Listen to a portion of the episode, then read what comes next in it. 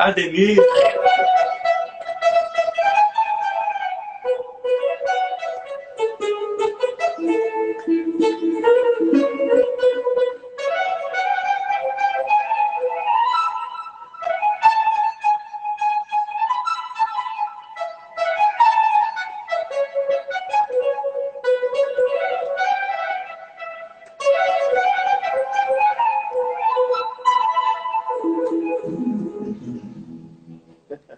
Homenagem ao Arthur Maia, É, hoje é, hoje é aniversário do nosso querido Arthur, né? Exatamente. Estaria fazendo 58 anos hoje. Ele gigante da música. Você já tocou com ele, né? Oi? Você já tocou com ele, né? Com o Arthur Maia. Nossa, eu toquei, toquei muito com ele. Toquei bastante com ele. Embora morando em Brasília, mas tive muitas oportunidades. Aqui no Rio e em outros lugares também de tocar com ele. Pô, que felicidade estar te recebendo aqui nessa live, rapaz. Eu achei que não ia dar para você.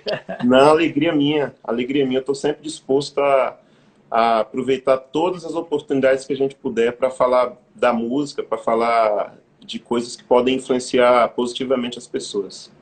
É o seguinte, você viu que durante a semana inteira nós estamos trazendo vários saxofonistas é, nessa live para falar cada um no seu pilar é, você foi escolhido para falar de improvisação.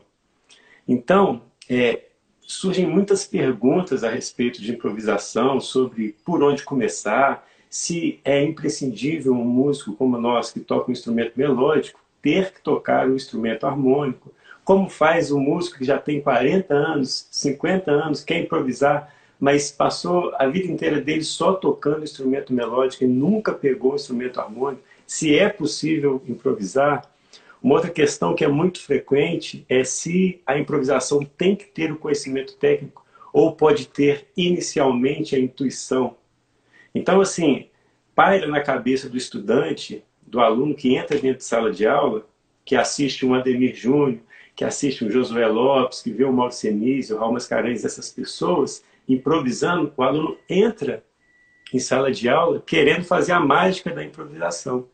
E parte na cabeça dele vários desses questionamentos. Então, assim, a gente está trazendo você aqui para você nos elucidar e colocar a gente à luz da sua carreira e experiência através da improvisação. Se você puder falar, estamos aqui. até a hora que vocês quiserem. Fica à vontade. Bem, inicialmente a gente precisa entender os pilares da improvisação, né? Essa, essa proposta sua do e-book é muito boa, porque ela, ela, na verdade, ela cria um panorama de visão para o músico se organizar. Eu acho super importante. Inclusive, no meu livro eu falei muito disso, sobre a organização é, profissional, metodológica, é, didática, e como ser humano em si, né, é, o músico, para ele poder saber para onde que ele vai caminhar. E essa proposta sua é maravilhosa. Eu adorei a proposta. E falando de improvisação, o que é básico, que a gente precisa entender logo na primeira aula, se houver uma primeira aula assim, de improvisação, é que nós estamos entrando num campo onde a improvisação é uma linguagem. Então a gente precisa enxergar como, como se fosse um outro idioma. Né? Embora a música seja um idioma, né, uma língua universal, mas a, a improvisação é uma linguagem que quase todos os elementos que nós aprendemos quando é, estudamos qualquer tipo de idioma, ou inglês, ou alemão, ou japonês, ou qualquer outro idioma, é, os mesmos elementos eles vão fazer parte também da improvisação. O falar, no nosso caso, é o tocar, né? O ouvir é comum, o escrever, que é a transcrição, e o são quatro, né? Ouvir, falar, uh, ouvir, falar, é, escrever e assistir, seria isso? Ver, né? Ler, desculpa, é isso mesmo. A leitura, que é tão necessária no caso da música, da improvisação que a gente vai usar. Ou seja, esses quatro elementos que existem no campo da linguagem verbal, eles existem também no campo da improvisação. Então, todas essas perguntas que você falou aí, que são comuns para todo mundo, é, foi comum para mim, é comum para todo mundo, são dúvidas, né? São para nós que cercam a nossa mente o tempo inteiro. Elas, todas elas podem ser é, entendidas a partir do momento que eu entendo que é primeiro que a improvisação ela é uma coisa comum e possível para todo mundo, assim como nadar e correr. Isso já é um primeiro passo. É, eu posso entender também que eu não preciso ser um catedrático, assim como na língua falada tem os catedráticos, tem os pregadores né, de, na, nas igrejas, por exemplo, né? Tem os, os políticos que falam tão bem, por exemplo, mas tem também a pessoa do campo, que se comunica também, às vezes, com uma pequena frase, ela fala uma frase ali de sabedoria e de conhecimento profundo. Então, tudo isso é possível na improvisação. E o que, que nós temos? Quais são os elementos, as, as ferramentas? Nós temos as notas. A questão é aprender a manipular as notas. E aí nós temos o ritmo para brincar, temos a harmonia que está intrínseca a tudo isso. E aí gente, existe uma, uma decisão, que é saber o quanto que eu preciso estudar para eu ser o que eu quero ser. Se eu posso estudar até tal ponto, eu já vou querer ser, é, parar, porque eu já cheguei até onde eu queria. Ou eu vou estudar a vida toda. Bem, a verdade é que quem estuda muito nunca se cansa de estudar. Quem estuda pouco está sempre cansado de estudar. Quem é preguiçoso vai estar sempre com o pé atrás sobre o estudo, porque não é aquilo que ele quer. Ele quer fugir daquilo. Então, assim, dificilmente, dificilmente a pessoa que é preguiçosa ele vai muito longe, mas ele vai. Ele vai andar também. Então, qual é a parte mais importante além disso do que nós estamos falando na improvisação? É uma coisa chamada comunicação. Porque a, a improvisação é uma linguagem de comunicação, onde eu sou o, o que emite a, a comunicação, né? a mensagem, o público é o receptor e o instrumento ou som é a mensagem. Então, é, quando eu aprendo, eu aprendo a me comunicar, já não existe o nível da quantidade de palavras, no caso das notas, não existe o nível de, de eruditismo. É, e o nível de, do eruditismo não é o mais importante. Não é se eu, se eu falo complicado ou falo simples, mas se eu consigo me comunicar. Eu tive um chefe no bombeiro que me ensinou muitas coisas. Uma delas foi o seguinte: comunicação não é o que você fala, é o que o outro entende. Então existe uma diferença daquilo que eu emito e daquilo que a pessoa entende. Às vezes eu me, me frustro porque o que eu toquei não era o que eu queria tocar. Mas eu não sei o quanto que aquilo ali atingiu positivamente uma pessoa e eu nunca vou saber, porque ela nunca vai conseguir falar, eu nunca vou ter contato com essa pessoa. Mas o importante é que a mensagem vá. Então, olhando para esse aspecto, nós já podemos nos aliviar e sabermos que a gente não tem que ser um, um, um vencedor de Grammy, não tem que ser um melhor músico da cidade ou um melhor tal coisa, para a gente se comunicar na improvisação. Com poucas notas, você consegue se comunicar. E aí vai da sua decisão, se você quer mergulhar o mais profundo ou se você quer continuar sempre molhando os pés. Mas o importante é ser feliz. Tem gente que molha o pé na praia e é feliz, como eu, por exemplo. eu não sou de mergulhar na praia. Eu vou lá na praia, molho os pés, entro ali no joelho, a água bate ali nos peitos, ali eu já estou feliz da vida, já volto. E tem gente que na música é assim também, tá feliz da vida. Então, ou seja, tem espaço para todo mundo. Olha, isso aí já tira uma trava. Os alunos, às vezes, quando entram na minha sala, eu falo assim, poxa, toca alguma coisa aí. Eles falam, ah, mas o que eu vou tocar? Não, toca qualquer coisa. Não, mas o que, que é? É uma escala? Eu tenho que tocar uma... Não, qualquer coisa. Existe uma trava, né? Parece que é uma trava que é o medo de errar. O Ian Gesser, você teve com ele aí, você já é amigo dele. Ele fala uma coisa que é muito importante. Você pode errar na música, não é igual no trânsito. No trânsito, você está dirigindo, você não pode errar. Você é um médico que está operando um coração, você não pode errar. É risco de vida. Arquiteto, um pedreiro levantando uma casa, desenhando uma estrutura, ele não pode errar. Porque ele é risco de vida. Na música não tem isso. Então, é, tem que tirar na, essa trava, né? Na música, uh, não é que o erro é uma busca. A gente não busca o erro. A gente tropeça nele e levanta. o erro é inevitável o erro é inevitável, mas depois que você errou, é, não tem mais volta, já está errado. Então você só pode consertar e pode tentar quantas vezes for preciso. Então esse pensamento é importante para tirar as travas. Uma trava comum que nós temos, eu vou até falar como povo brasileiro, né? Não que todo mundo seja assim, mas como de forma, na verdade, nem como brasileiro, como humanos, como seres humanos. Nós temos, é, na maioria das pessoas, temos medo de sermos julgados, de sermos condenados, de sermos rejeitados e de sermos é, ridicularizados.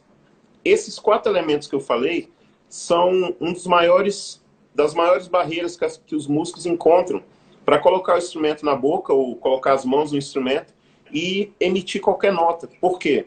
Porque ele está sempre olhando, se olhando com os olhos das outras pessoas. Ou seja, será que é, talvez ele faria isso com fulano de tal? Talvez ele julgaria a pessoa desse jeito? Então, porque nós medimos o mundo pelos nossos olhos, a gente está sempre achando que as pessoas vão nos medir do jeito que é, a gente talvez meça os outros, né? Então ocorre muito isso na improvisação. No campo artístico, artístico, que é um campo de exposição é, de valores, de conhecimento, acontece isso. Eu, eu falo isso no meu livro, que a melodia, por exemplo, na improvisação é como a pele. A pele é o maior órgão do corpo humano. E a melodia, e por ser o maior órgão, ela é a parte mais exposta do corpo. A melodia é a mesma coisa. Ela é a parte mais exposta. Então as pessoas, muitos músicos têm medo de se expor porque certamente sabem que vão errar ou que não vão fazer aquilo que gostariam. Mas se eles não se exporem, eles não vão ser artistas, porque um dos atributos da arte é a exposição. Então, o fato de colocar o instrumento na boca, de tocar uma nota, você já está exposto. Mas você precisa, primeiro, não como músico, mas como ser humano, se aceitar. Olhar no espelho, ver que tem aquela ruga, ou ver que tem aquele problema no olho, aquele problema na cabeça, ou aquele, sabe, aquela coisa que você olha assim e fala, cara, esse sou eu. Mas não tem jeito. Você pode melhorar, mas naquele momento é aquilo ali. E você tem que se aceitar e partir a, e ir a partir desse ponto. E não pensar desse ponto para trás. Ou seja, você tem a caneta na mão de alterar o curso da sua história a cada segundo. Você acha que essa é, exigência de aceitação, esse medo, essa insegurança, ela parte muito bem de nós artistas pela sociedade. Por quê? Porque a sociedade ela cobra muito os artistas quando você decide, eu quero ser um músico, ou quero ser um ator, quero ser um pintor. Aí logo a sociedade, seus pais ou seus amigos que já estão ali na faculdade de advocacia ou na faculdade de medicina, eles já logo te olham e falam, poxa, você vai ser artista? Então esse medo já é uma cobrança interna de ter que ser alguém, porque é muita cobrança, né? Eu acredito, eu acredito, Tiago, que é uma coisa mais profunda que isso e anterior a isso, que é uma coisa que envolve totalmente a nossa criação, a nossa infância. Porque é to, tudo que ocorre na improvisação ocorre em qual campo? Ocorre na palheta? Na boquilha? No, no saxofone? Na campana? Não. Ocorre na cabeça. Então, a improvisação ela, é um fenômeno psicológico de exposição de algo que tem na sua psicologia, no seu psique, que vai em forma de som. Ou seja, é, nós, ao tocar, nós falamos aquilo que nós somos. Então, as pessoas, é, por terem muitos, muitas questões não resolvidas psicologicamente, às vezes na infância, ou às vezes até é, na própria criação. E essa infância, às vezes, pode ter ligação com o lar, ou com a escola, por exemplo, ou com a família num, num campo maior do que os pais até. Mas qualquer tipo de trauma que nós somos expostos quando, quando crianças, esses traumas eles vão formar nossa psicologia, ou traumas ou conquistas, né? Eles vão nos formar e vão nos deixar ou temerosos ou é, é, intrépidos. Então a gente pode ter essas duas qualidades, ou temor ou intrepidez. Isso tem muito a ver com, com as raízes da nossa formação. E é exatamente isso que vai compor a nossa arte. Eu estava assistindo hoje o, o comentário, não, o documentário do Miles Davis na Netflix, recomendo a todos os músicos assistirem. E diz exatamente isso, que ao tocar, é a, a psicologia que ele não conseguia ser falando, ou ser como pessoa socialmente, ele conseguia colocar isso tocando, porque ali tinha traumas carregados, tinha a, inibição, tinha muitos dos fatores que cercaram que compuseram a infância dele. E todos nós somos assim.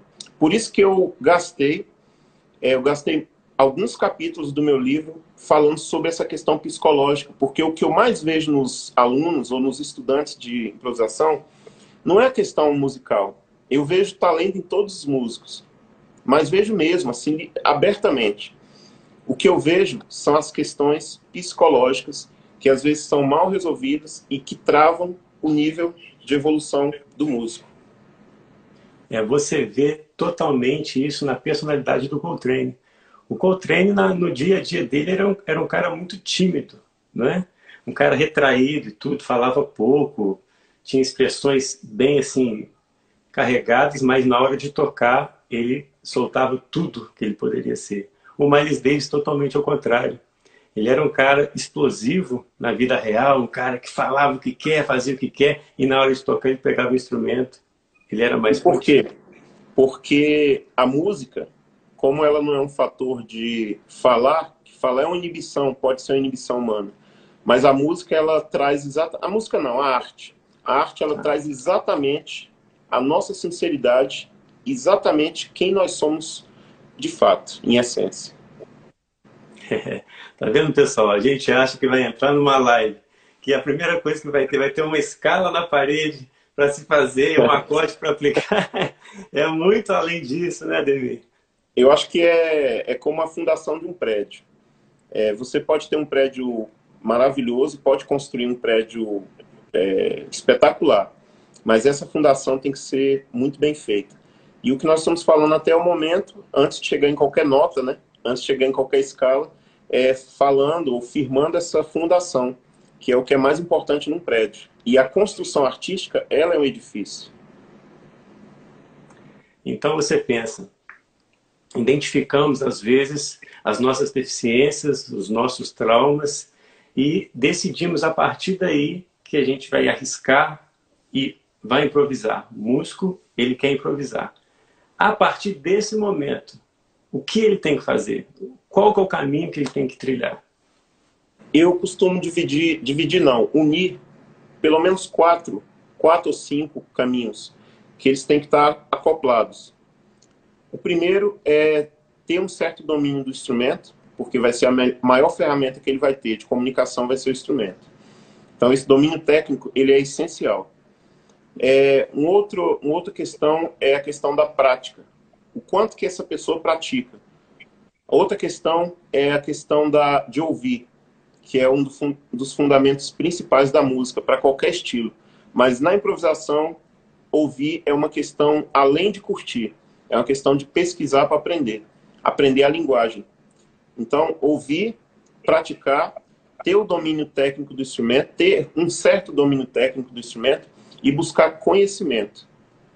Porque o conhecimento, ele te tira da ignorância e ele te dá o poder de escolha. É horrível quando você, como ser humano, você não tem um poder de escolha. Você senta numa mesa e o prato é X. Não tem Y, nem A, nem B. O prato é esse. Caramba. Não tem escolha. Mas quando você pega um banquete que tem quatro opções, ah, você já fica mais feliz, né? Caramba, vou misturar isso aqui com isso, aqui com isso. Então, o fato de você ter opções gera poder em você. Quando eu sei que eu tenho cinco notas para improvisar, pode ser melhor do que ter uma ou duas. E essas cinco notas vão ser o meu universo. Então, dentro delas, eu vou usar minha criatividade. Então, por isso que é importante é, esse ponto de, de juntar elementos básicos, como tocar, ouvir, praticar, transcrever, que eu não falei, transcrever solos. Por quê? O transcrever faz parte também, assim como na, no idioma, você precisa escrever o idioma que você está você tá lidando com ele. No caso da, da transcrição na música, você aprende diversos elementos na transcrição. Uma é entender a alma do artista que você está transcrevendo. A outra é juntar e conhecer elementos rítmicos, elementos melódicos, elementos é, é, harmônicos e mais dois elementos que as pessoas não costumam comentar na música. Que eu costumo dizer, agora eu estou com esse conceito agora que música é formada de cinco partes. melodia, melodia, harmonia, ritmo, emoção e razão. Sem esses outros dois elementos não existe nada. Nada vai se vai ser exposto. Então, emoção e razão é, são dois elementos que são principais e, e necessita do equilíbrio desses para que você possa organizar as suas ideias. Uma coisa que eu observei na sua fala, você explica, explica, explica, explica, dá a dica, fala e você dá pausa. você dá pausa, eu observei isso, porque você quer que eu fale para o assunto continuar. É claro, é um, é um ping-pong, né? não, é um, não é um monólogo. e aí, eu queria te fazer uma pergunta. É, você me inspirou a fazer essa pergunta com essa sua pausa de fala aí. O Ron Carter, uma vez... Joguei o acorde, né? Joguei é. o acorde aí. Vou te dar um acorde agora. O Ron Carter, num show dele, todo mundo quebrando tudo no solo, na hora do improviso, piano, bateria. Quando chegou o solo dele, ele deu aquela nota morta, pá, e parou, ficou em silêncio. E nisso foi rodando 10 segundos, 20 segundos, 50 segundos, 2 minutos. E nisso a plateia começou a ficar alvoroçada. Ele ficou uns 5 minutos parado assim, ó. E uns batiam palmo, porque às vezes entendeu a proposta, outros começou a vaiar, não sei o que aconteceu. Só sei que ele contou três, quatro, a galera entrou e voltou no tema. O solo dele foi aquele grande espaço. Quando acabou a música, ele pegou o microfone e falou: o silêncio também é música. Então, na improvisação, quando a gente vê um grande músico solando, e você vê que ele carrega um acorde com todas as notas possíveis, e vira o acorde, ele mantém a escala, e vai na respiração, e ele não dá espaço para os ouvidos descansarem. Qual que é a importância, na sua concepção, da pausa na improvisação? A pausa na improvisação é a mesma, é, existe a mesma importância nela do que respirar para falar, ou como eu costumo dizer, é, oxigenar o cérebro respirando, colocando a cabeça para fora d'água. Quando você improvisa, você está mergulhando. Quando você passa um tempo a mais sem respirar do lado de fora, o seu cérebro ele começa a entrar em confusão. E aí existe uma grande possibilidade de você começar a fazer besteira. Você pode citar, pode começar a se debater ou dentro da água ou com as notas. O que acontece notoriamente com qualquer músico se ele não respeitar o tempo de respiração, no caso não do pulmão, mas respiração mental. Nós precisamos emitir uma mensagem e dentro dessa pequena mensagem que não é o chorus, não é o improviso todo, é na verdade aquele momento de tocar, ela precisa ter início, meio e fim. Quando ela chega no fim dela, o cérebro ele precisa descansar, mesmo que seja um milissegundo. Ele descansa, renova, renova aquele ambiente e ele emite de novo toda a energia que é necessária. Isso acontece a cada frações de segundo. Mas se isso não acontecer, o cérebro ele começa a entrar em confusão, porque não houve oxigenação. É o mesmo que falar, ou o mesmo que nadar, ou o mesmo que correr. Se você estiver correndo e não respirar, respirar muito mal, você pode ter uma parada cardíaca. Cardiorrespiratória, né? E tocando, pode ocorrer... Pode ocorrer essa parada também, tocando aí, sem respirar direito. Mas Isso, na improvisação, né? você pode começar a se debater, começar a ter um AVC musical aí. Isso, embolar as frases, ou se perder na harmonia, ou começar a ficar tão desesperado, oh, começar a passar dedos no... E eu vou te falar, isso acontece comigo até hoje. Eu posso começar a fazer um solo aqui para você, tocar, e num dado momento, entre 800 respirações, pode haver uma ou duas ou dez, que eu não me policiei, e aí naquele momento eu faço uma coisa, opa, peraí, tô começando a fazer besteira. E eu volto, como jogador de xadrez, volto o cavalo para não perder o jogo, volto o cavalo, volto uma peça, volto a rainha, reestruturo o jogo de novo e parte para cima de novo. Isso acontece sempre. Isso com você também. Com todo mundo. Com todo mundo. Você já viu um músico de jazz tocando e tirando o instrumento da boca e na hora que ele vai soprar, ele tira o instrumento e não sopra? É justamente porque houve um conflito de ideias. Ele está em, em debate com ele mesmo. É uma negociação o tempo inteiro. Eu sou meu maior inimigo e sou meu maior motivador. Então, a, a confusão toda na minha cabeça. Maravilha. Olha, então vamos lá, vamos estruturar nosso papo. Nós identificamos que para improvisar nós temos que nos mergulhar dentro de nós mesmos, saber os traumas, saber o porquê que a gente tem medo, essas travas e tudo. Passou isso, a gente decide improvisar e aí identifica esses cinco elementos agora, que não são mais três, são cinco, né? Entrou a razão e a emoção abraçando o ritmo, a melodia e a harmonia, identificou esses cinco elementos. Ok, eu nunca improvisei, nunca soprei uma nota além da partitura, nunca arrisquei fazer algo que estava na minha cabeça. O que eu devo fazer? Eu devo estudar realmente um instrumento harmônico ou eu devo neste primeiro momento, sentir a minha intuição e ver quantas vezes eu vou cair, ou se eu vou cair, ou o que, que vai acontecer, o que, que eu devo fazer. Eu sou um músico que nunca. Estou nesse período, estou nessa fase. Nunca improvisei e quero partir daí para cima. Você deve buscar saber tudo que você pode fazer, tudo, tudo que é possível. É como se você estivesse num grande, numa grande festa. Uma festa vai durar 24 horas. O que, que eu posso fazer nessa festa? Então faça. O fazer envolve estudar harmonia, envolve estudar melodias, envolve estudar arpejos, intervalos, escalas, conhecer o máximo de escalas possíveis.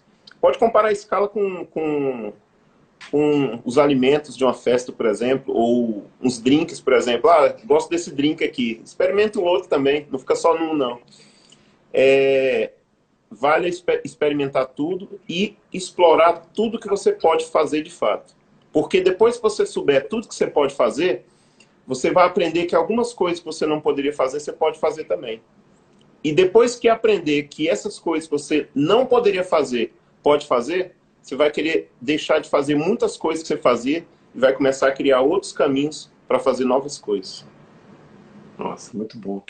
Então, é, dominar o instrumento, como você disse, se aprofundar em harmonia, pesquisas do, das possibilidades dentro do seu instrumento, dentro da música. Conhecer repertório.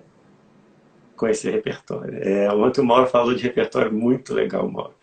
E eu tenho uma grande pergunta para você, que é um, um, um, grande questionamento entre os músicos.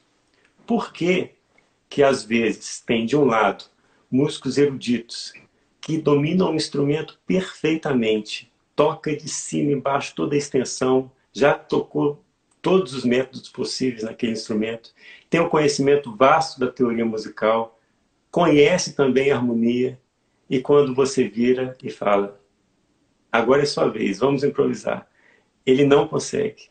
Ele domina o instrumento, domina a teoria, saca de harmonia e não consegue. E, de um outro lado, tem às vezes um músico que ele não é muito bom de leitura, mas é um músico do baile.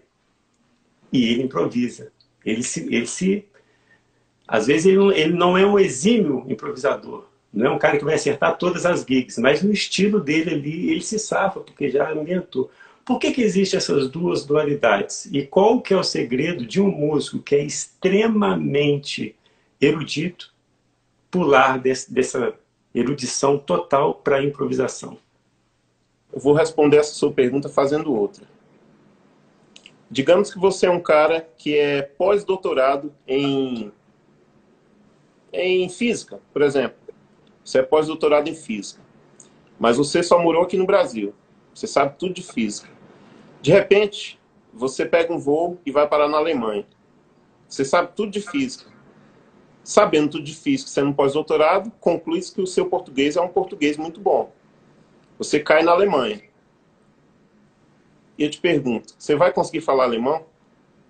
Não. Aí eu te pergunto o contrário. Nós temos um camponês alemão. É do campo, simples, linguagem simples. Primeiro grau da Alemanha lá, ensino fundamental da Alemanha. Cai aqui para o Brasil. Ele consegue falar português? Não. Então, o que, que nós temos então? Nós temos uma equação aí, resolvida. O que nós temos, na verdade, é o desencontro de linguagens. Música erudita é conhecimento técnico, conhecimento é, lírico e conhecimento de interpretação de partituras ou de repertório pré-estabelecido. Improvisação é uma arte que que, que lida com composições instantâneas, com pré-conhecimentos de vários e vários e vários elementos, ou não, ou pode ser com poucos conhecimentos, mas lida com composições instantâneas e ela é uma arte que ela tem que ser trabalhada constantemente. Não sendo, ela pode ser até mesmo esquecida do músico. Então, nós estamos falando de dois universos diferentes. Se eu não combinar os dois, é impossível os dois terem algum tipo de harmonia. Todo mundo que quer improvisar, sendo erudito ou não, sendo músico de banda militar, sendo músico de igreja, um músico de baile, que nunca improvisou, só tocou música de baile ali na partitura, ou um músico de orquestra, se ele quiser improvisar, ele vai ter que entrar no beabá da improvisação. Ele não vai ser o mestre da improvisação, ele vai ser um discípulo. Se eu sou um general do exército, eu sou um almirante lá da marinha, tenho um poder, eu sou juiz, e quero ser maçom, por exemplo, eu não sou maçom, viu, pessoal? Mas se eu quero ser maçom, primeira coisa que eu vou ganhar é um avental branco. Eu vou ser iniciado, vou vou ganhar um avental branco e vou começar a varrer o chão do salão lá do, dos maçons. Por quê? Eu sou um neófito naquele assunto. A mesma coisa se você entra numa nova religião, você passa a ser um aprendiz. Então, é, é comum você ver pessoas que são, têm doutorado em música. É, eu já dei aula para várias pessoas conhecidas no Brasil, não, não, não preciso citar o nome, mas tem doutorado, que tem mestrado, que tem é, diversos cursos que queriam é, conhecer mais da improvisação ou até mesmo iniciar o processo de improvisação. Então, nós não temos que nem julgar um mundo nem o outro e nem dizer o seguinte, ah, toca isso, mas não toca isso. Que é isso? É uma maldade. É uma maldade falar isso, porque o alemão ele não pode ser culpado de não falar português. E nem o português pode ser culpado de não falar alemão. Só precisa ser apresentado, se for o caso, né? Então estamos aqui falando de improvisação, um universo, uma religião totalmente diferente. Então, independente do seu nível musical, seja você iniciante ou seja você pós-doutor em música, iniciou na, na improvisação ser do zero e assim progredindo. É, claro. é, é, é um conceito extremamente esclarecedor para muitos músicos, Ademir, porque às vezes não tem essa, essa lucidez, acha que só porque um músico tem todos os diplomas, ele tem que improvisar. E não tem que improvisar. Se, ele, se ele, a intenção dele não é improvisar, se ele quer ser um concertista, um músico de orquestra, é a vida dele. Ele se sente bem, igual você falou. A água está batendo no pé, ele está feliz. Não é? Ele está claro. feliz. E a felicidade, principalmente de tudo, né? É o principal de tudo. Então, seja pós-doutorado ou seja iniciante, falou que quer improvisar, tem que iniciar do zero, correto? Correto. Fala um, fala um pouquinho agora. Você quer falar alguma coisa a respeito Não. disso? Não, fechamos o acorde. Fechamos Fechou? o acorde. Podemos agora entrar no segundo chorus. Ok. É, fala um pouquinho, antes de você falar da escola de solistas, que eu quero que você fale, que eu sei que você vai falar coisas aqui que é até novas, porque eu recebi o um e-mail hoje, né? Hoje que eu vi. Ah, sim. É, fala um pouquinho do seu livro, que inclusive está aqui, ó, na minha mão. Ó. Esse livro. Bem, deixa eu tentar falar de forma o mais resumido possível. O livro foi um projeto é, que ele acabou sendo culminando, na verdade, a minha experiência que eu tive de cursos e workshops por todo o Brasil durante 17 anos, até o período do livro.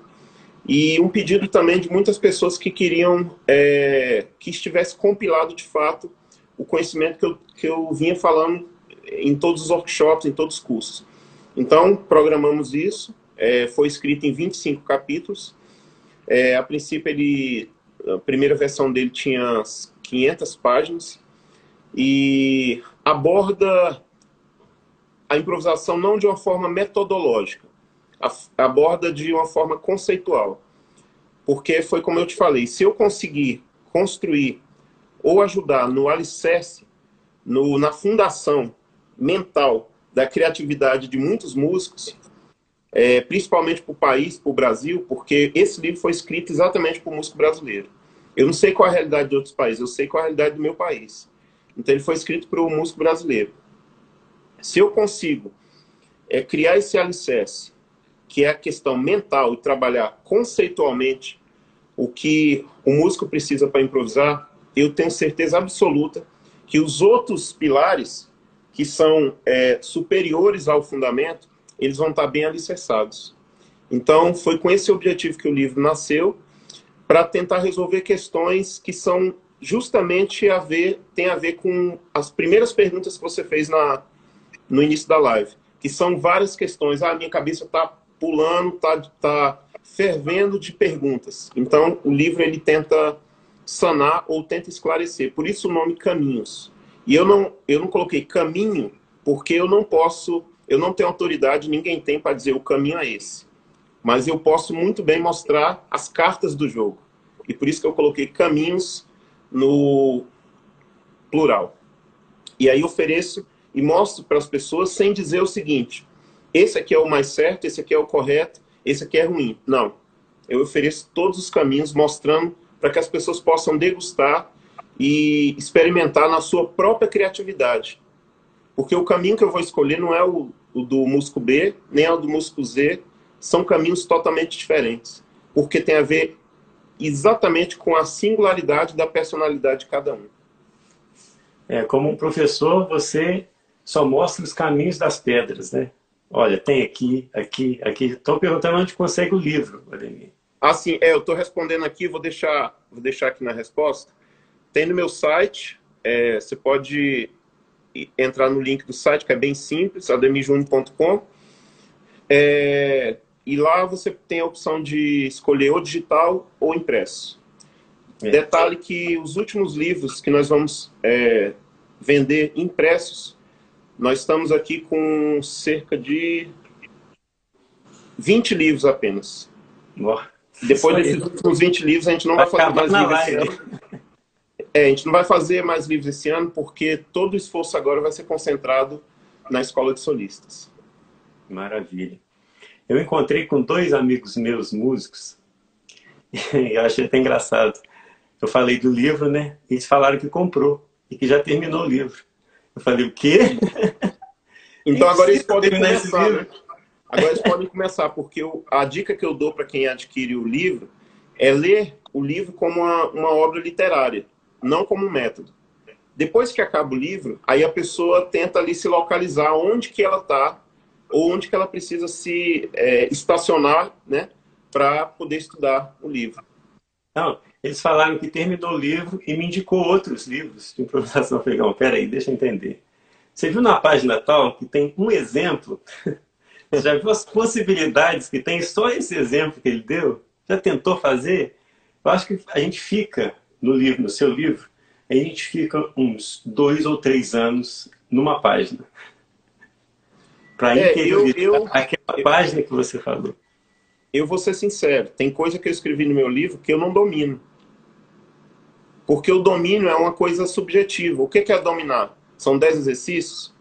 Quando a gente trata de música, a gente está falando de infinitudes. Então eu não domino.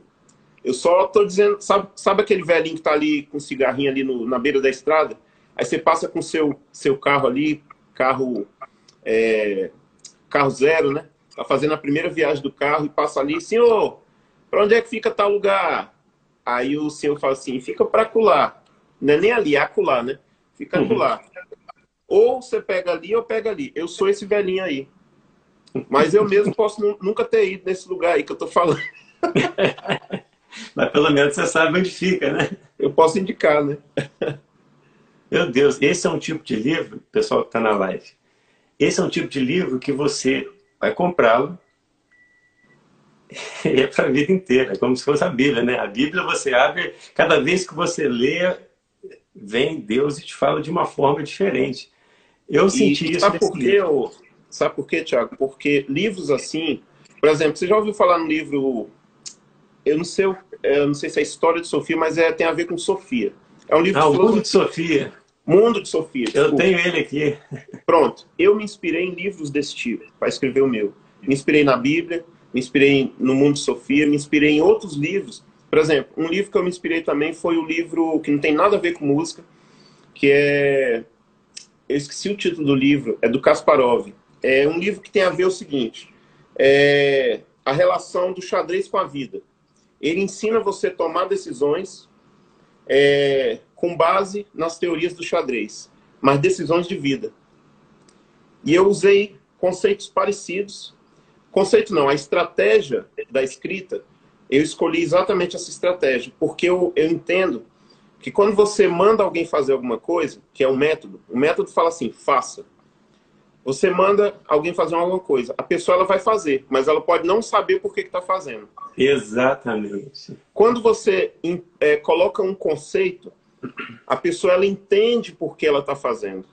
É o choque de gerações hoje entre geração X e geração Y. A geração X é o seguinte: o pai falava, filho, vai comprar pão. Vai ali, toma aqui tantos reais, vai comprar pão, compra oito pães. Só que no, na cesta de pão dele tem oito pães, tem dez pães. O filho da geração X, ele vai, sim senhor papai, ele vai lá e compra o pão. O filho da geração Y, ele vai questionar o pai, pai, mas espera aí, tem oito pães aqui, por que, que o senhor quer comprar mais oito? Se só tem eu, o senhor e a mamãe para comer o pão. Entendeu? Entendi. Então, a nossa geração de hoje, a geração de hoje, ela questiona tudo. Ela quer fazer algo, nem que ela tenha que cavar fundo. Ela vai cavar, vai usar uma pá, mas ela quer saber para aquietar o coração dela, para ela saber o porquê que ela está fazendo aquilo. Porque ninguém quer mais ser idiota, ou idiotizado, ou fazer uma coisa é, como simplesmente porque recebeu uma ordem. Essa geração de hoje, que é a geração da tecnologia, ela tem essa, essa questão. Eu preciso saber o que eu estou fazendo, aí eu faço. Então, foi um dos, um dos parâmetros também que eu usei para escrever. Agora tudo faz sentido, porque o livro de Sofia, o pai dela envia cartas para ela, ensinando ela todos os filósofos como cada um pensava, não é isso? Outro Exatamente esse livro.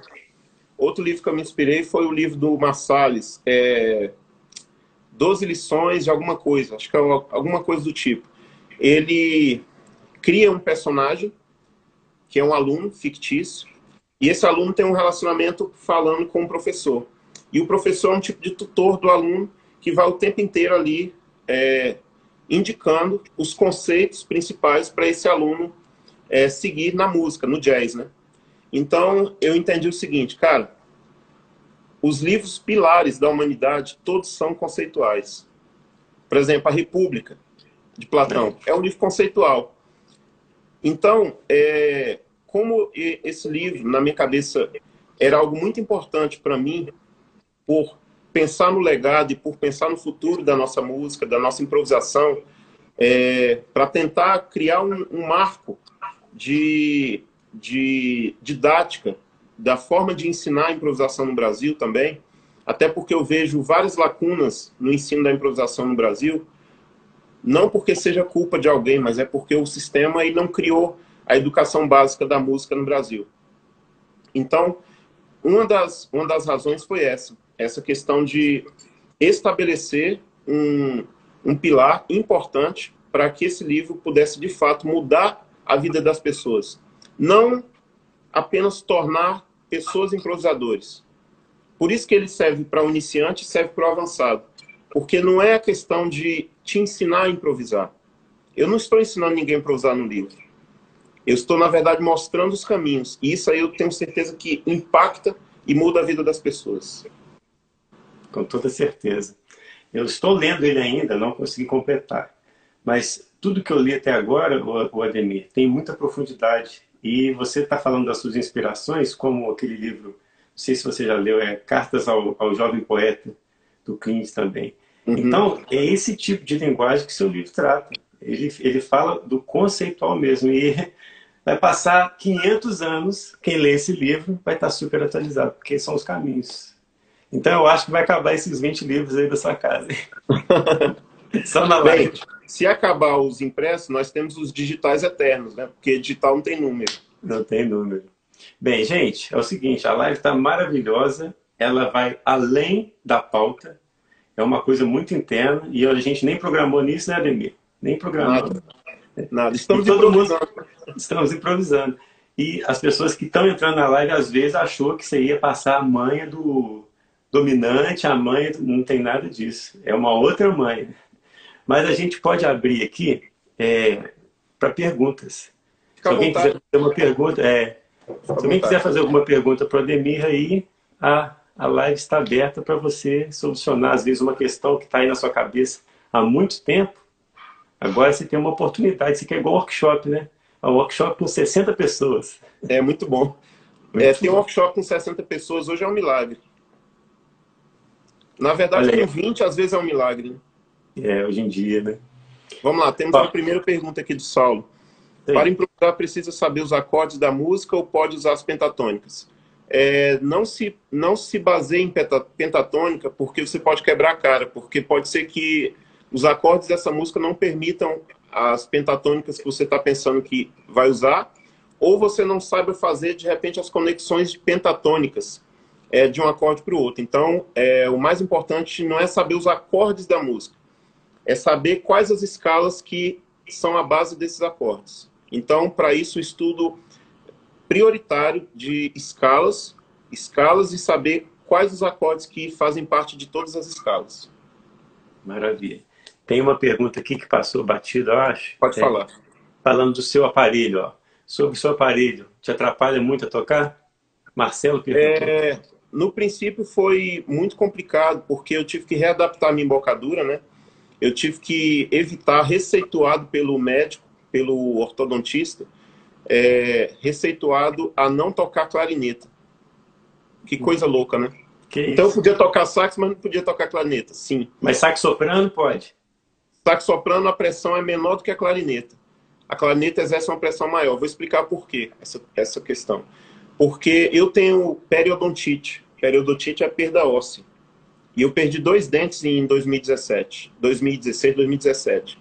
E o risco de perder mais dentes. Então, como o aparelho era algo necessário para ajeitar minha arcada, é, corri o risco de eu usar o aparelho e o próprio aparelho amolecer mais ainda os dentes. Se eu exercesse pressão contínua, que seria tocando planeta constantemente, é, isso poderia enfraquecer mais ainda o, é, a, a, minha arcada dentária e eu poderia perder mais dentes. Como no sax, a pressão... Eu, no dia eu tive que levar sax, planeta, levei flauta, levei tudo lá para o médico para mostrar. E como o saxofone, eu, a pressão que exerce na clarineta da clarineta é muito menor com relação à clarineta, não teve problema de eu tocar o sax, e nem a flauta, porque a flauta é externa. Já a clarineta, eu sentia que pressionava demais o, a, a gengiva contra, o, contra os ferrinhos, né, que é os brackets, né, brackets, uhum. brackets. É, então, isso começava a cortar a boca e certamente, se eu continuasse tocando é, rotineiramente, isso aí poderia até mesmo fazer com que eu perdesse é, mais dentes. Olha só, te contar uma experiência pessoal rapidamente. Eu entrei na Bituca, Bituca é uma universidade de música, não sei se você já ouviu falar, sim, sim. pelo Nascimento, sim. A gente foi da primeira turma da Bituca. E eu, nesse primeiro ano, estudando, estudando, estudando na Bituca, um ano estudando me deu uma dor de cabeça muito forte. Aí eu fiz vários exames e tudo. Aí fui no dentista, né? Me aconselharam no dentista. E o dentista falou assim, olha, você tem que parar de tocar sax, porque você tem que fazer uma cirurgia de bulbo maxilofacial. Eu falei, você está brincando? É, porque está dando pressão e sua cabeça está doendo. E, rapaz, eu fiquei cinco anos sem tocar sax, por prescrição médica. E aí eu operei em 2011, fiz a cirurgia, meu maxilar é assim, ó. É, uhum. arcada dentro, assim. Aí cortei o, o maxilar e deslocou o céu da boca e foi para frente. Voltei a tocar sax em 2011. 2011. Então, o meu caso é porque a minha mordida é cruzada, chamada mordida cruzada. Então, o dente de baixo, além de ser na frente do de cima, é, a parte dos dentes de trás, eles eram assim, ó, não, não tinha encaixe. Então, o trabalho é esse. Já tô, vai fazer agora em junho, vai fazer três anos. Tô quase para tirar já. Então, assim, era um trabalho que é, eu, eu, na verdade, eu relutei isso aí por anos. Cinco anos, mais ou menos, de diagnóstico, eu ainda fiquei enrolando, enrolando. Mas, quem tem uma mulher, vamos dizer assim, é sábia, como dizem, né? A, a mulher sábia edifica a casa. Né? Edifica a casa. Então, não só edifica a casa, como edifica o marido também. Então, ela fala assim, amor, urgente, você vai ter que resolver isso. Aí marcou o dentista. Sabe quando você não quer fazer, você foge de todo jeito, sabe? O gato para tomar água, para tomar banho. Então ela pegou o gatinho ali, ó, pegou pelo, pegou pelo, como é que fala? Pelo o cangote aqui, ó. Vamos lá, me levou lá e aí o couro comeu. É, rapaz, é assim mesmo. Eu uso óculos porque a minha esposa também que marcou o oculista para mim. Olha, vamos lá. Uma pergunta aqui. Me pergunta aí. Deixa eu tentar responder. É, depois de dominar a harmonia da música, como improvisar sem pensar nos acordes? É, acabo pensando na harmonia e escolhendo as mesmas notas. Muito boa colocação. O que vai fazer você não pensar nos acordes é dominar mais ainda do que você acha que domina. Porque se você pensa no acorde, você não domina totalmente. São pilares, são camadas. Você vai ganhando uma camada, duas, três, quatro. São infinitas camadas. Uma dessas infinitas camadas é não pensar no acorde. Mas em qual dessas camadas que você não vai pensar no acorde? Não sei. Você só vai saber quando não estiver pensando mais. Hum, ótimo. Ou seja, é uma prática constante. Por isso que o Ian, acho que você já deve ter ouvido o Ian falar isso, e ele acha que ele usa isso no livro dele. Músicos e cientistas sem sua própria religião. Os outros Exato. precisam de uma. atrás. Porque música já é uma religião, já é um sacerdócio. É verdade. É, qual que você leu? Deixa eu ver aqui. De quem que você leu? Eu li do Gabriel. Ó, tem aqui, ó, do Clemilson. Gostaria de saber o seguinte: tudo na vida tem início, meio e fim. Na improvisação é o mesmo? Principalmente como resolveria isso é, visando os sentimentos do público? E qual, qual é o objetivo, que é o objetivo principal, né? Está perguntando se na improvisação tem o início, meio e fim. Primeira coisa, você falou uma coisa importante aí. Quem foi que perguntou? Quem foi? Clemilson Gomes. Clemilson, você falou uma coisa. A questão da. Uma coisa que você tem que escolher na sua música, na sua arte e na sua improvisação é um divisor de águas. Você tem que saber se você quer fazer música para arte ou você quer fazer música para o público. Se você quiser fazer música para o público, você vai trabalhar a agradabilidade. Você tem que aprender a agradar o público, já que você quer trabalhar para o público. É, você quer fazer música para o público ou arte. Se você quer é, fazer a sua arte, ou improvisação, ou música, pela arte, a arte pela arte, aí os conceitos vão ser totalmente diferentes. Então, é caso a se pensar. Isso é um divisor de águas entre quem quer ser músico e ganhar dinheiro como consequência, ou quem quer é, ganhar dinheiro e ser músico como meio. Então, você tem que escolher se a música vai ser o objetivo, ou a arte, né? Ou se o dinheiro ou a aceitação do público vai ser outro. Normalmente, quem tem esse pensamento com relação à aceitação de público ser aceito pelo público ou fazer uma música que é para agradar o público, é normalmente quem tem uma. É, o nome seria uma insegurança psicológica de ser, o medo de ser rejeitado. Existe esse fator que vai influenciar diretamente na improvisação. É fantástico como que as lives estão combinando, Ademir. Ontem o Mauro disse a mesma coisa, praticamente a mesma coisa com relação à vida dele ele sempre escolheu um repertório lado B. E aí eu fiz uma pergunta para ele ontem, se essa escolha de lado B das músicas, dos shows, dos discos dele, foi uma pressão na época para ele, é, porque sabe, né, quem escolhe esse tipo de música às vezes tem ou menos shows, ou tem poucos trabalhos, do que quem está no oba-oba e tocando justamente, fazendo música... Posso tirar o boné? Pode, pô. Fazendo música... Vou ficar igual Beethoven, mas eu estou melhor assim. Então encaixou perfeitamente com o que o Mauro disse. Tem tudo a ver você fazer arte e fazer música por si próprio ou fazer por dinheiro e ter a música como meio. É, constantemente eu me vejo nessa batalha. Para quem que eu estou tocando? Para a música ou para o público? Eu estou inseguro. Quando eu estou inseguro, eu quero me afirmar, me confirmar. Quando eu estou seguro, eu não estou preocupado com a opinião alheia. Eu estou fazendo por pura compromisso com a arte.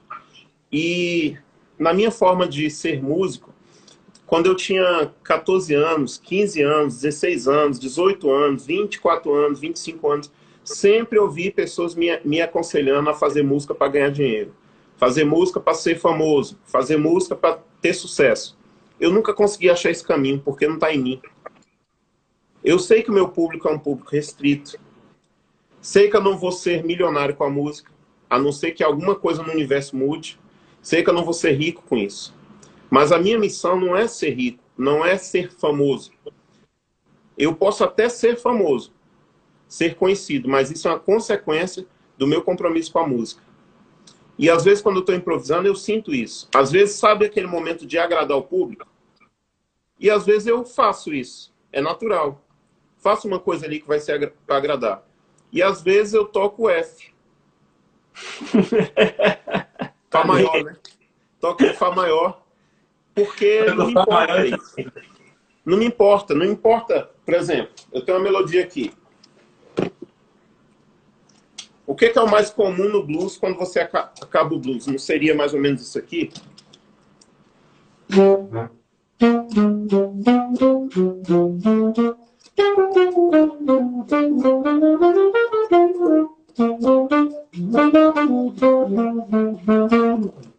Mas às vezes interessa você fazer isso aqui, por exemplo.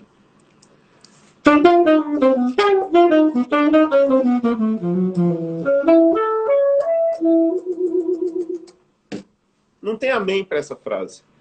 O público não vai dizer amém, ninguém vai falar línguas por isso, por ouvir isso aqui. Não vai acontecer isso. Não vai acontecer, por exemplo, ué, caramba, que solo. Não vai acontecer isso. Mas eu posso estar conseguindo encontrar o caminho que eu precisava é, encontrar. E esse caminho, ele não acaba num solo. Acabou nessa nota aqui, mas ele está apenas trilhados alguns passos. No próximo solo que eu vou ter daqui seis meses, ou daqui um dia, ou daqui numa próxima música, eu vou continuar esse caminho, mesmo sendo outro solo, esse trajeto. Demais, cara. Tinha um amigo nosso, eu não posso falar o nome dele. Eu não posso falar o nome dele, mas é um amigão meu. Ele falava assim, Juninho, o que é música para você? Aí antes de eu responder, ele falava assim, música para mim é o meio mais fácil de chegar na fila do banco. ele é um gozador, mas assim, ele falava isso. De fato, a música dele era isso. Ele fazia música, música para ganhar dinheiro. Não tem nada errado. Não tem nada errado nisso. É, é apenas uma decisão. Tá feliz, não né? tem que ser julgado por isso. Ah, fulano é isso, ah, fulano é pop. Não, não tem que ser julgado por isso. É apenas o seguinte, é uma escolha. Né? Agora, quando você arca com su... quando você tem a sua escolha, você tem que arcar com ela, né? Então, se você é infeliz, ganhando muito dinheiro com música e querendo tocar música da improvisação, mas você só pode tocar bolero, só pode tocar forró, porque você está rico e o seu público nunca iria aceitar você por tocar um repertório é, mais conceitual, o problema é seu, você que escolheu esse caminho. Tem saída. A mesma coisa o músico. Pô, o cara tocou num dia, ele tem seis pessoas no bar ouvindo ele tocando. No outro dia ele tá tocando num, show, show tá lotado, mas ele não ganhou muita grana com isso. Ué, quer ganhar muito dinheiro? Você tem que escolher, você tem que saber o princípio da sua escolha. E arcar com as consequências, né? Claro. Tem uma pergunta aqui, ó, do Ícaro. O que são os livros Diversões Musicais? Os Diversões Musicais são livretos pequenos, somente com partituras, somente com, com notas musicais, partituras, que tratam em partituras daquilo que é falado no livro Caminhos da Improvisação. Então, por exemplo, hoje nós estamos no terceiro volume do Diversões Musicais. Logo que a Escola de Solista for lançada, eu vou voltar a fazer os Diversões Musicais. Não tem um limite, pode ser que chegue a 100, volume 100. Por quê? Tudo que eu estou falando no livro, em conceitos, eu vou falar nos livros Diversões Musicais em estudos técnicos. Maravilha. Dá tempo de mais uma, Demi? Fica à vontade, fica à vontade. Tem mais uma aqui, ó, do Jonathan. É, qual que é o seu processo de compor, se você pensa melodicamente ou harmonicamente, ou mais relacionado à teoria ou sonoridade? O que, que você quer transmitir no seu processo de compor? É muito, é muito complexo, porque depende do qual o objetivo da composição. Se ela é um, atender uma, uma encomenda ou um projeto, ou escrever para alguém, se eu estou sendo motivado a escrever inspirado em algum título, em algum tema, em algum adjetivo, em algum sentimento, ou se é apenas ouvir os meus passos durante o dia e ser influenciado por isso. Então depende daquilo que me inspira. Às vezes uma levada de baixo me inspira. Por exemplo, quem é baixista já tocou comigo sabe que muitas das minhas músicas começam com baixo. Tem um amigo meu, Daniel, Daniel Castro, ele fala assim, esse cara deve ter alguma frustração por não ser baixista. É um baixista Porque frustrado. Muitas, muitas músicas minhas começam com baixo, por exemplo. É.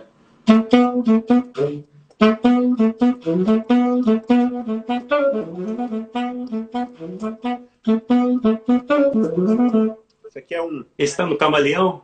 Camaleão 1. Essa aqui, por exemplo.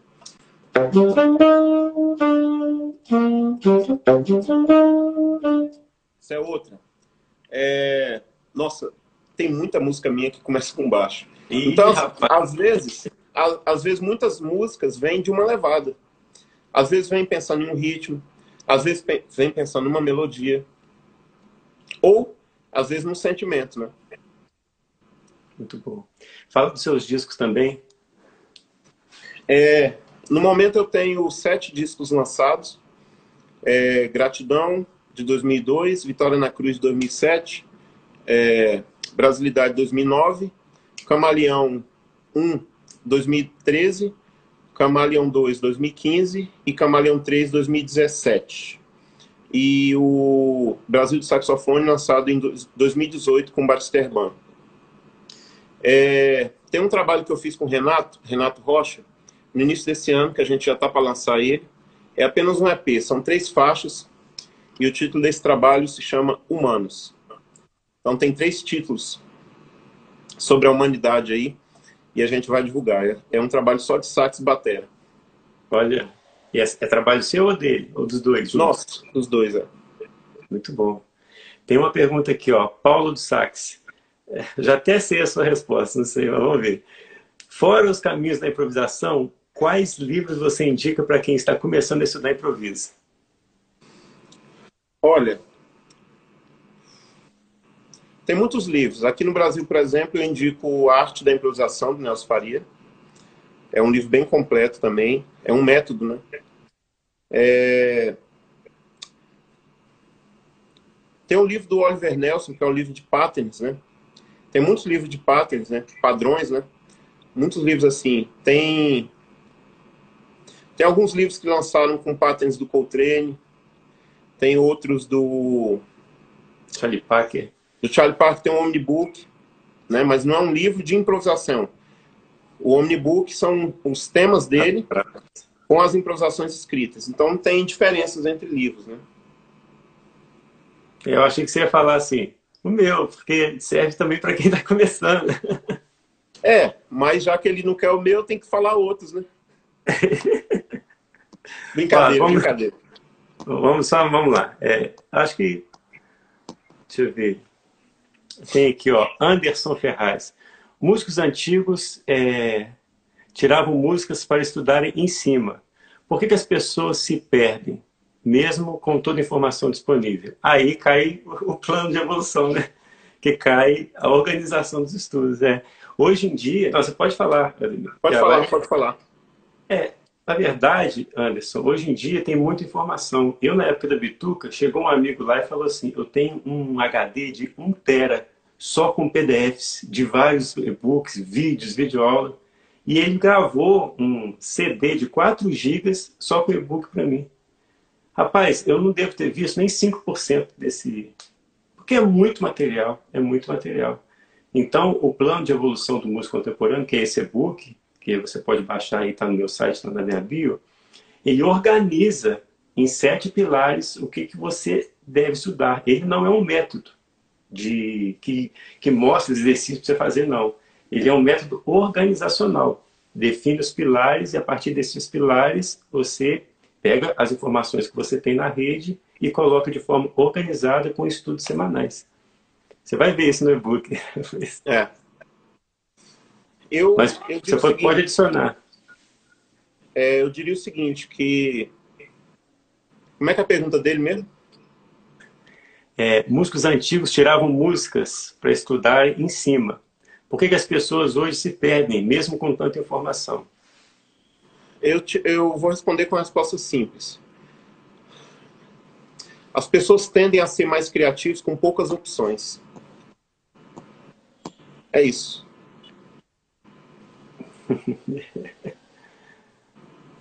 quando você tem quando você tem um copo d'água, você consegue se, se fartar e conhecer toda a água que tem naquele copo. Quando você tem um oceano, a chance de você se perder é muito grande. Ó, o Raul Mascarenhas te dando um abraço aí, ó. Fala, Raul!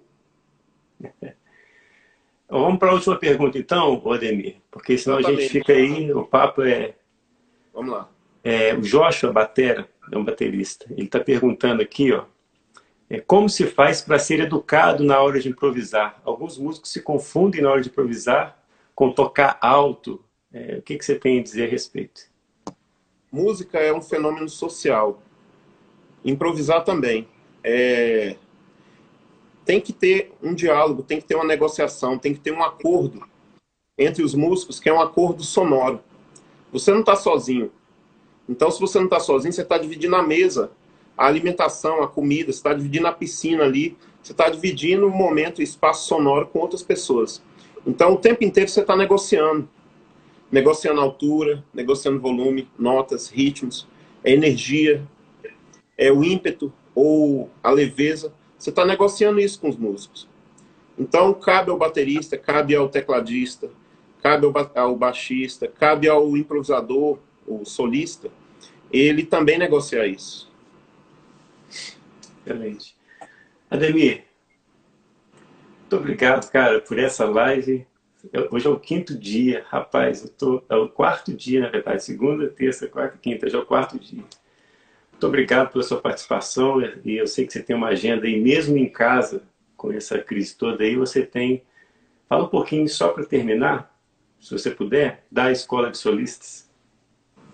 Bem, é, escoladesolistas.com é o site, já estão todos convidados a acessar o site. Lá você vai encontrar um formulário para ser notificado com as primeiras, as primeiras informações oficiais da escola é, aqui no Instagram, arroba Escola de Solistas. Todos estão convidados a curtir a página, por favor. E a Escola de Solistas ela veio para